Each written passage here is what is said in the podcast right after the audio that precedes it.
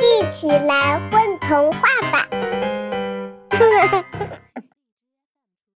大家好，欢迎来到混童话，我是今天的主播朵朵，我是朵朵的妈妈大安。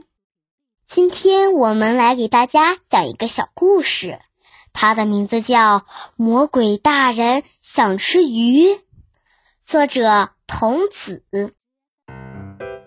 魔鬼大人突然想吃炸弹鱼。嗯，今天中午吃鱼吧。他坐在餐桌前，张开嘴巴，给嘴巴里放了一条鱼。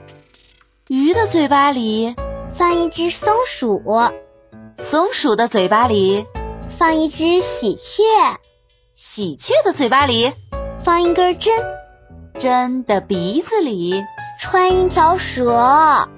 蛇的嘴巴里是一头大象，大象的鼻子卷一头狮子，狮子的嘴巴里放一头鳄鱼，鳄鱼的嘴巴里放一只狐狸，狐狸的嘴巴里放一只屎壳郎，屎壳郎的嘴巴里 放一只蜗牛，蜗牛的嘴巴里放一颗真正的炸弹。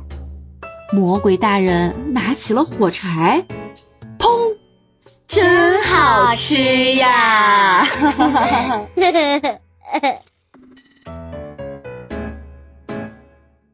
宝贝儿，你们在干嘛呀？嘘，我们